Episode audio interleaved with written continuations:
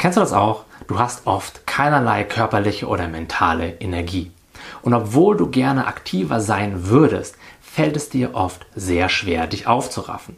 Du hast so eine gewisse Antriebslosigkeit und mit dem Fokus auf die Dinge, die dir wichtig sind, steht es auch oft nicht so gut.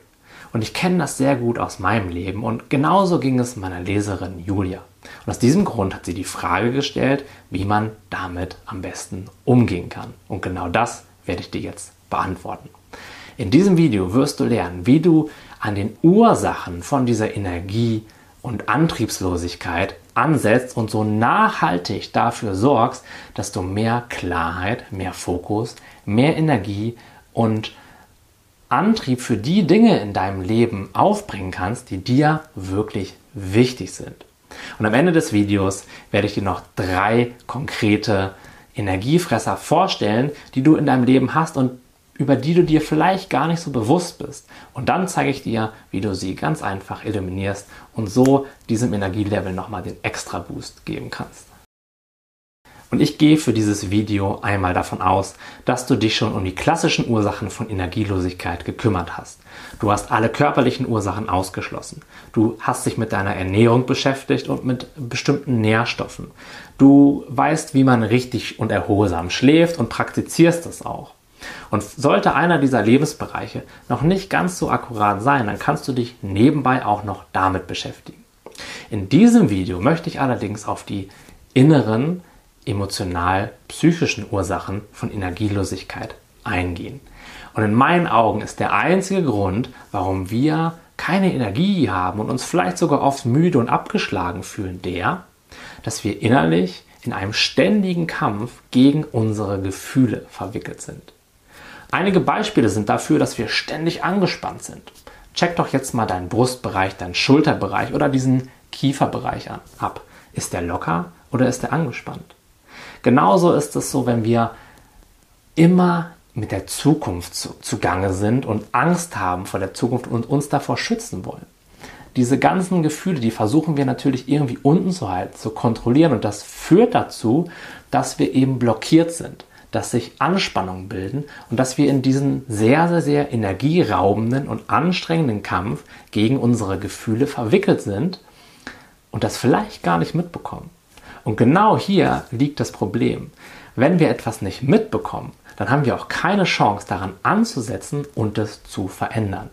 Aus diesem Grund ist der erste Schritt raus aus einer Energielosigkeit, rein in ein Leben voller Lebensfreude, das zu erkennen, dass wir Widerstand leisten gegen unsere Gefühle, gegen das, was gerade da ist und uns möglicherweise schon so daran gewöhnt haben, dass wir das gar nicht mehr mitbekommen. Das kannst du dir so vorstellen, als wenn du dein ganzes Leben deine Faust anspannst. Irgendwann bemerkst du das gar nicht mehr, dass du das machst, weil es ist einfach komplett normal geworden. Aber die Energie, die du dafür brauchst, wird ja trotzdem verschwendet. Und genauso ist es bei unseren Gefühlen auch, wenn wir ständig versuchen, den Deckel da drauf zu halten, dann geht das nicht ohne Energiekosten und aus diesem Grund fühlen wir uns dann oft schlapp und energielos. Was bedeutet das jetzt? Der langfristige, nachhaltige Weg aus einer Energielosigkeit und Antriebslosigkeit heraus ist der Weg aus dem Widerstand heraus. Das bedeutet, schau nach innen und bemerke, ob es da Blockaden gibt, ob es da so enge Stellen gibt. Und dann wende dich diesen Gefühlen, die da möglicherweise hinterstecken, Schritt für Schritt wieder zu. Fühle sie, akzeptiere sie lasse sie da sein. Denn wir alle haben, wenn wir nach innen gucken, so engere Stellen, angespanntere Stellen. Da liegen unsere Blockaden, da kann unsere Energie nicht fließen und gleichzeitig verbraten wir da total viel Energie, um das eben alles einigermaßen unter Kontrolle zu behalten. Und wenn wir anfangen, uns diesen Bereichen zuzuwenden, diesen unterdrückten Gefühlen, dann kann das erstmal sich so anfühlen, als wenn das mehr werden würde oder noch unangenehmer wird. Aber das ist nur eine kurze Zeit.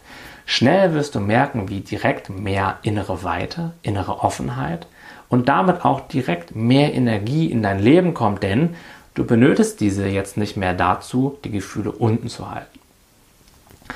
Das bedeutet, wende dich akzeptierend dem zu, was da in dir schlummert und was du möglicherweise die ganze Zeit nicht unbedingt fühlen wolltest.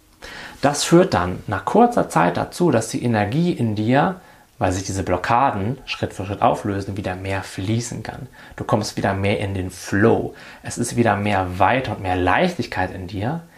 Und das erzeugt automatisch mehr Energie und zwar so eine Art von Energie, die positiv ist, die aus deiner Essenz herauskommt und die du dann auch für die Dinge benutzen kannst in deinem Leben, die wirklich wichtig sind, die dir entsprechen, die du wirklich gerne tun möchtest. Und der Nummer 1 Energiefresser ist in meinen Augen das Handy. Wenn wir uns immer nur mit dem Handy ablenken, wenden wir uns ja automatisch nicht mehr den Dingen zu in uns, die uns blockieren, aber die auch gleichzeitig gesehen, gefühlt und freigelassen werden wollen. Energiefresser Nummer zwei sind negative Nachrichten. Wenn wir uns den ganzen Tag mit diesen negativen Nachrichten regelrecht zuballern, dann entsteht auch eine Realität für uns, die eher gefährlich wirkt. Und aus diesem Grunde entsteht in uns auch der Eindruck, dass wir uns schützen müssten, dass die Welt da draußen grundlegend gefährlich und Menschen böse wären. Und natürlich um diese Ängste wieder unten zu halten, verbrauchen wir viel Energie, die uns dann an anderen Stellen möglicherweise fehlt. Und Energiefresser Nummer drei ist ein Alltag, der komplett nach außen gerichtet ist. Und damit meine ich noch nicht mal so eine hektische Betriebsamkeit oder Aktivität im Außen. Damit meine ich vielmehr, dass wir uns nie Zeit dafür nehmen, einfach mal nach innen zu gucken, kurz zwei Minuten innezuhalten, drei bewusste Atemzüge zu nehmen und einfach mal zu schauen, was da gerade passiert. Uns selbst Zeit und Aufmerksamkeit zu schenken. Das machen die meisten Menschen auch viel zu wenig und das ist auch ein Grund dafür, dass wir uns eben energielos und oft innerlich blockiert fühlen. Okay, alle diese Methoden sind in meinen Augen keine schnellen Techniken, die sofort funktionieren. Das kann eine Weile dauern und es hat auch meistens mit einem kompletten Wandel im Lebensstil zu tun. Denn oft sind wir eben nach außen fokussiert. Oft versuchen wir unsere Gefühle irgendwie unter Kontrolle zu bringen und jetzt sollen wir uns nach innen richten und äh, den Gefühlen freien Lauf lassen.